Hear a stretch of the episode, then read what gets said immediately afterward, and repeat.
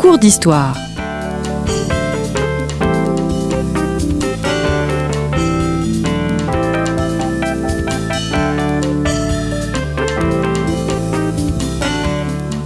On retrouve Christophe Dickès. Chers auditeurs, bonjour, très heureux de vous retrouver sur Storia Voce, le podcast d'histoire et civilisation, et merci pour votre fidélité. Bénédicte Verger-Chaignon, bonjour. Bonjour. Vous êtes historienne spécialiste de la France dans la Deuxième Guerre mondiale. Je vous ai reçu la semaine passée afin d'entamer trois cours d'histoire consacrés aux Français pendant la Deuxième Guerre mondiale. Nous avons cherché dans un premier temps à cerner la relation des Français avec le maréchal Pétain. Nous verrons la semaine prochaine la façon dont l'écrivain Colette a vécu cette guerre mais cette semaine nous allons nous pencher sur la vie quotidienne des Français. pour être complet, je dois dire à nos auditeurs que vous venez de publier deux ouvrages chez Flammarion, un premier livre consacré précisément à Colette en guerre et un second sur les archives du quotidien des Français dans la guerre, pas moins de 250 illustrations pour les professeurs mais aussi les passionnés d'histoire. Alors Bénédicte Verger-Chaignon en 1940 peut-on dire que la France est véritablement allemande?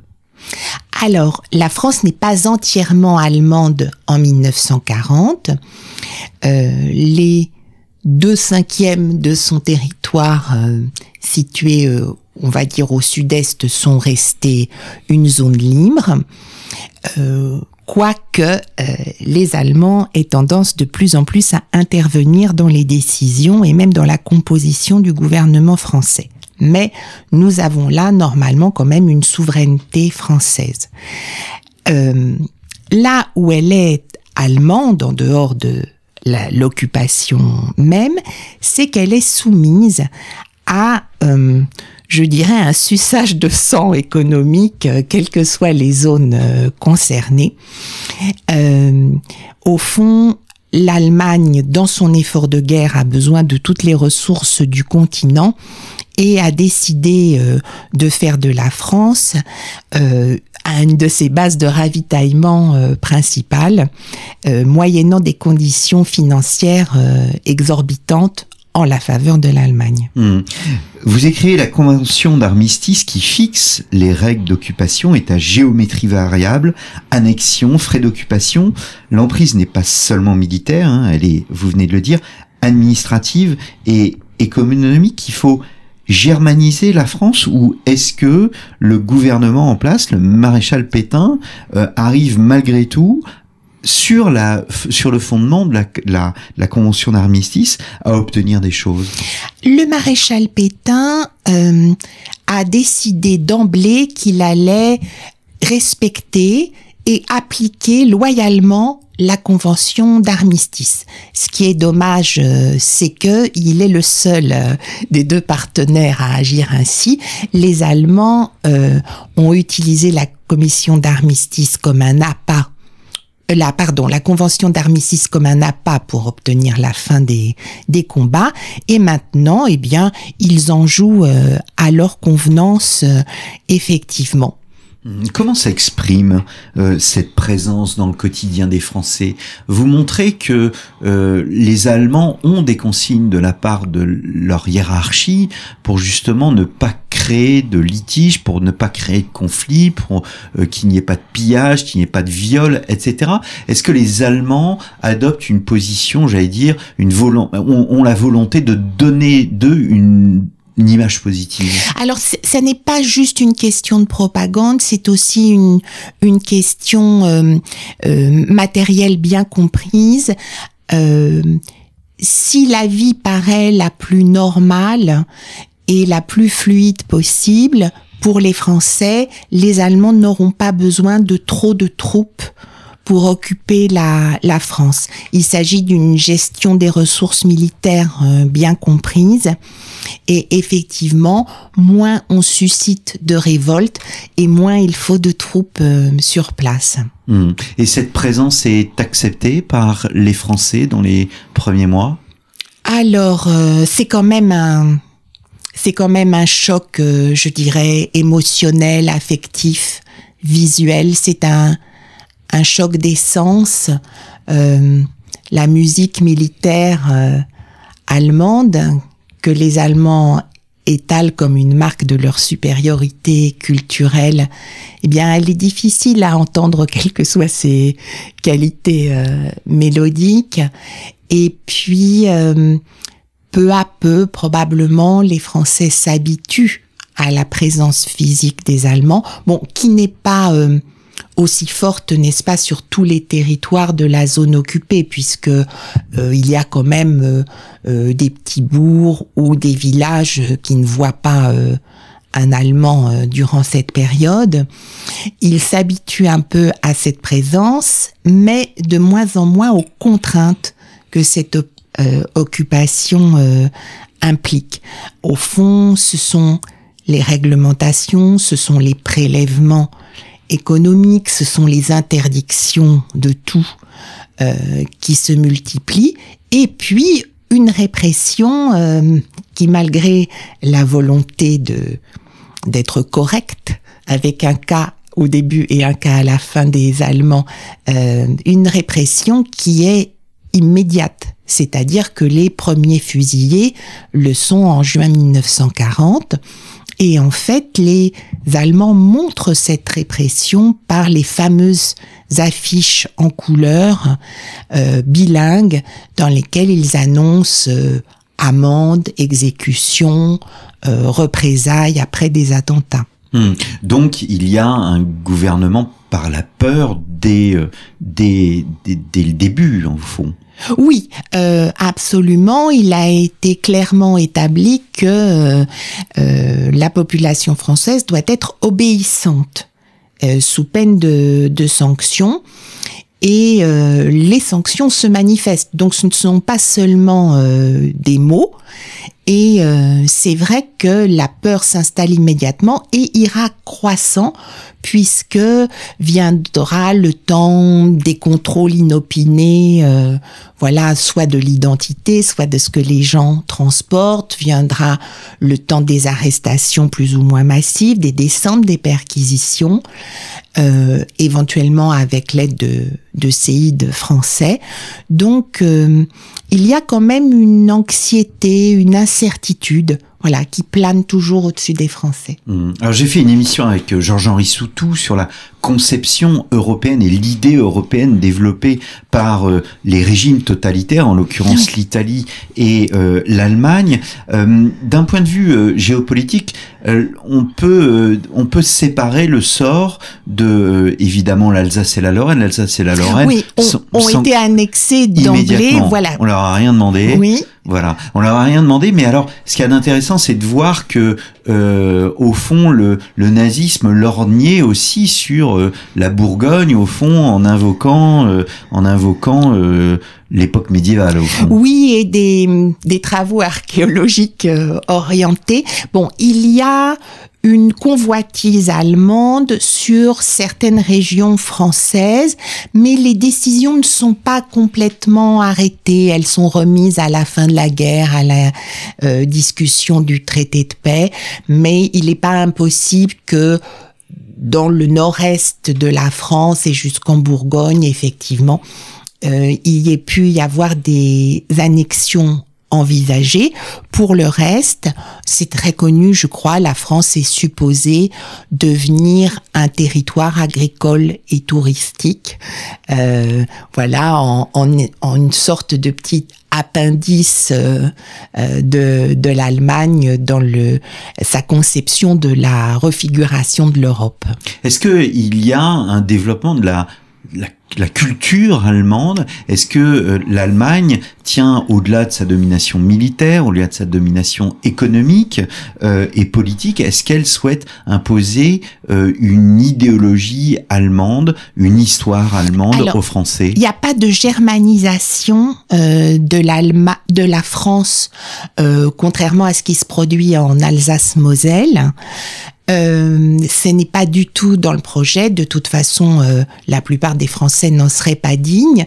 Simplement, je dirais que les instituts culturels allemands sont là pour faire prévaloir euh, sous couvert de coopération l'idée que la culture allemande est dominante et meilleure et en fait rabattre le caquet euh, des Français euh, avec leur culture, leurs écrivains, leur rayonnement international.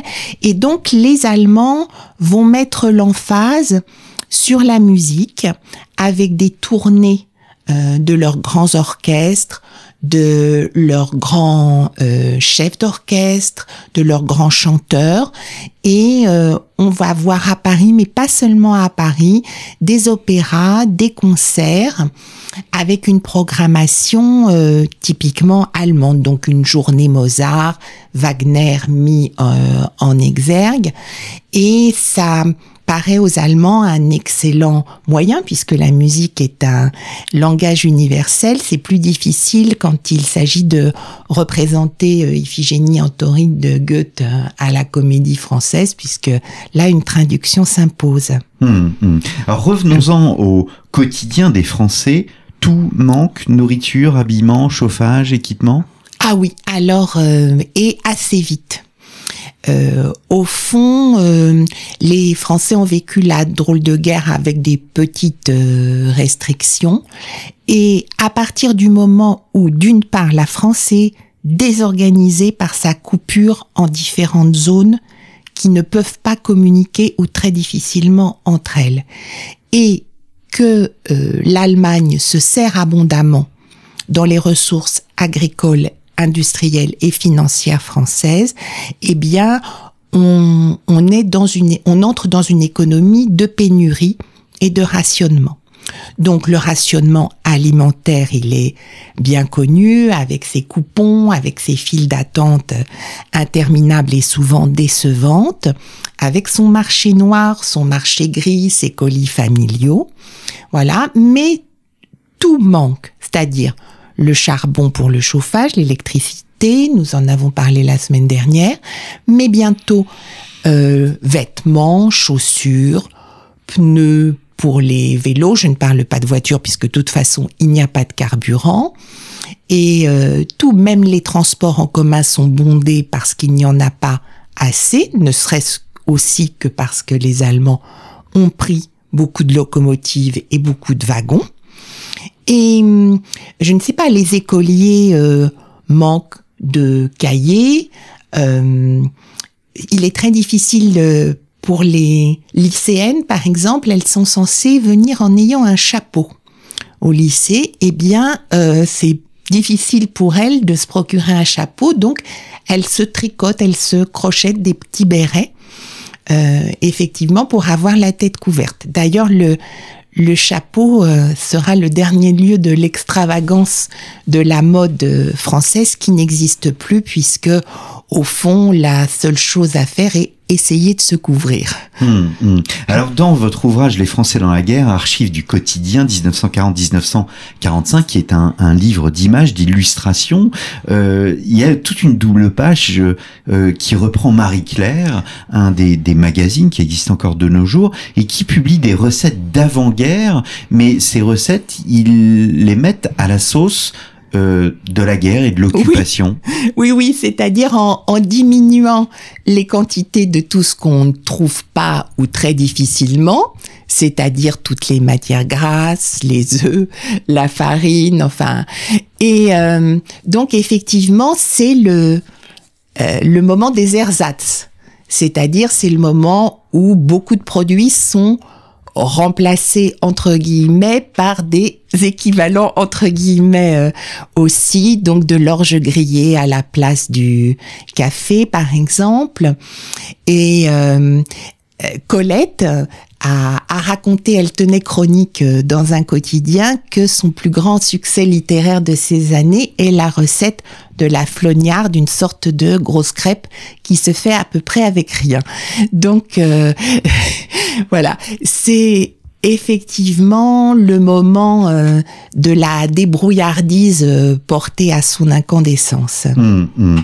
Alors, euh, ce qu'il y a de quasi paradoxal, c'est que pendant ce temps-là, la propagande fait l'éloge du sport, alors que bon, bah, pour faire du sport, il faut quand même Oui. se nourrir. Il, il faut de, de l'énergie absolument qui dit homme nouveau dit un, un homme athlétique, sportif et endurant et donc euh, qui fait du sport quel qu'il soit le ventre vide sans chaussures avec un short lamentable et euh, bien le tricot qu'on a trouvé euh, en haut et donc ça, c'est bien un des paradoxes de la révolution euh, nationale, effectivement, ce décrochage entre l'idéologie et les réalités. Hum.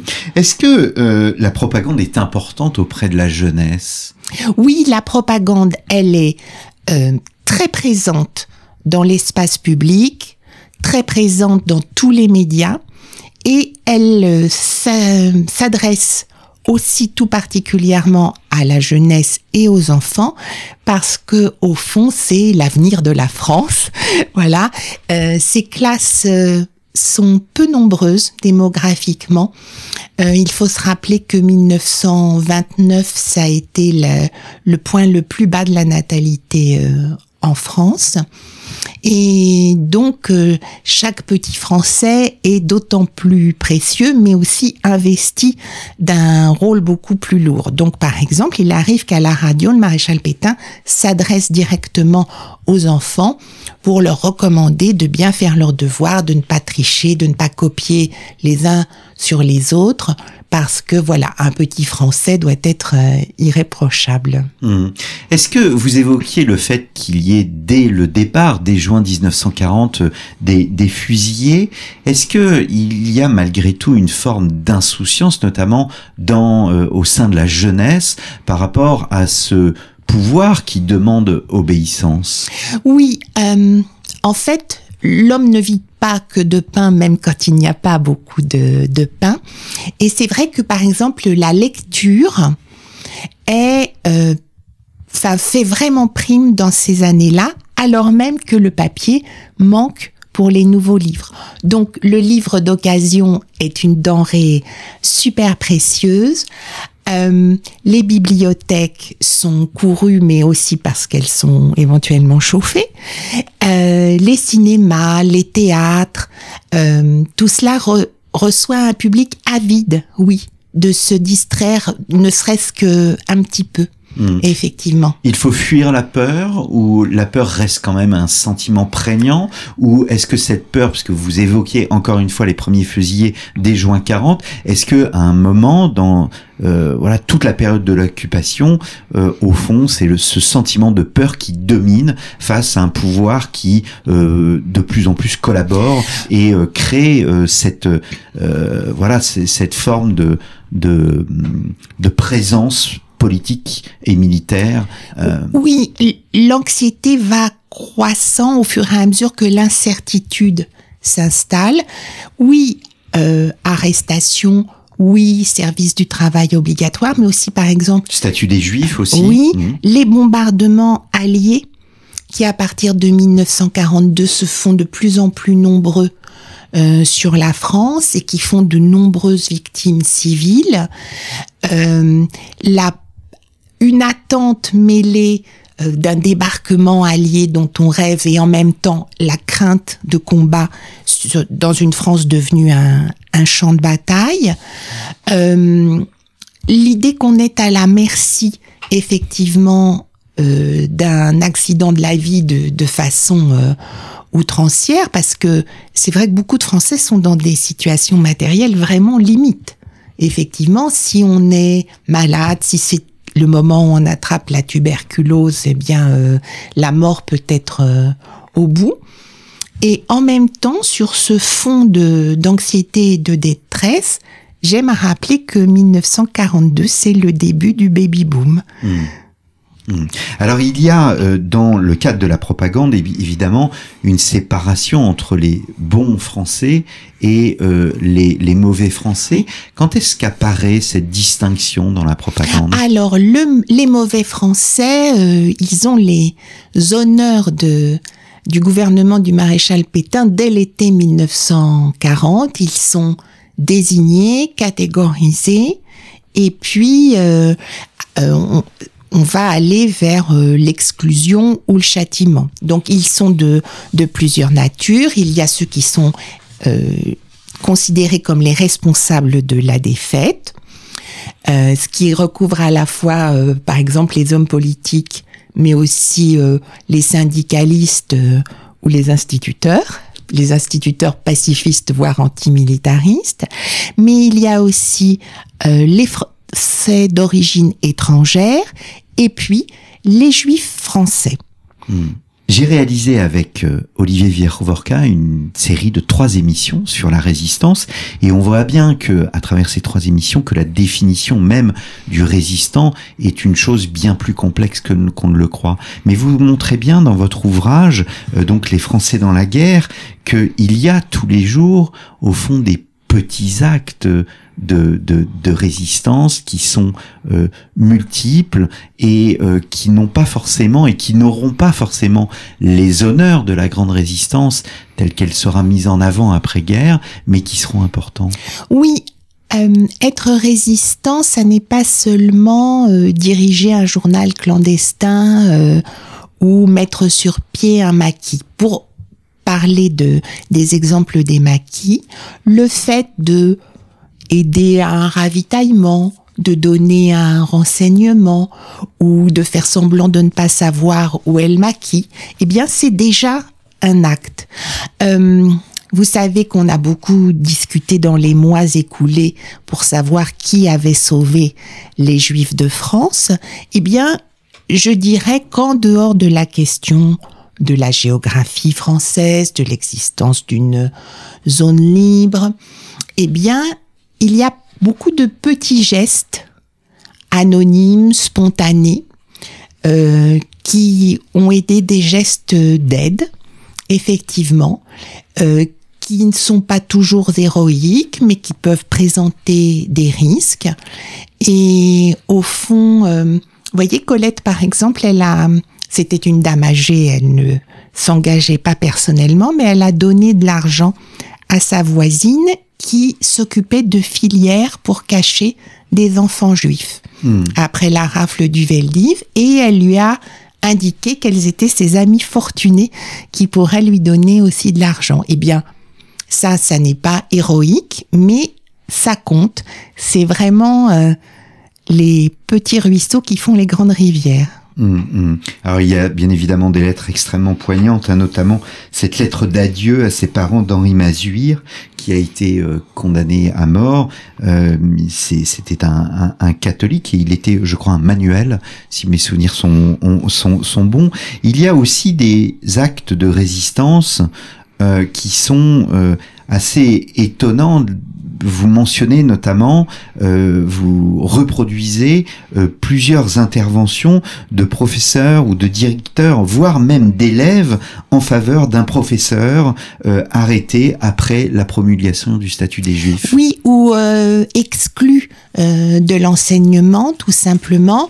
Et donc, il y a des sortes de pétitions, de mobilisation pour dire mais c'est un excellent enseignant, c'est un très bon français, il mérite euh, de rester. Oui, il y a une solidarité euh, qui peut jouer euh, tout à fait à à l'égard de ces mauvais Français mm. euh, désignés par le gouvernement. Mm. J'ai enregistré, je cite beaucoup d'émissions parce que c'est vrai que c'est un sujet sur lequel on a beaucoup travaillé euh, sur Story Voce. Jacques Semelin, euh, Jacques Semelin, la survie des Juifs de France. Nous avons enregistré une émission et elle montre bien que c'est cette solidarité, cette conscience au fond qui prime chez beaucoup de Français plus qu'on ne le croit. Oui, tout à fait. C'est une petite réaction spontanée. Euh, euh, les, les enfants juifs euh, cachés dans dans des familles euh, à la campagne, je ne sais pas moi, en Mayenne, en Sarthe, auprès de gens qui ne sont pas des militants. Euh, euh, de l'antifascisme ou de la résistance qui peut-être avant-guerre avaient l'habitude de prendre d'autres enfants en nourrice, mais qui là prennent le risque en sachant très bien que ce sont des petits enfants juifs, euh, effectivement. Et donc il y a ça, ces, ces menus gestes, ces, ces aides, euh, et puis euh, malheureusement aussi le, la prise de conscience des tragédies. J'ai évoqué les lycéennes tout à l'heure.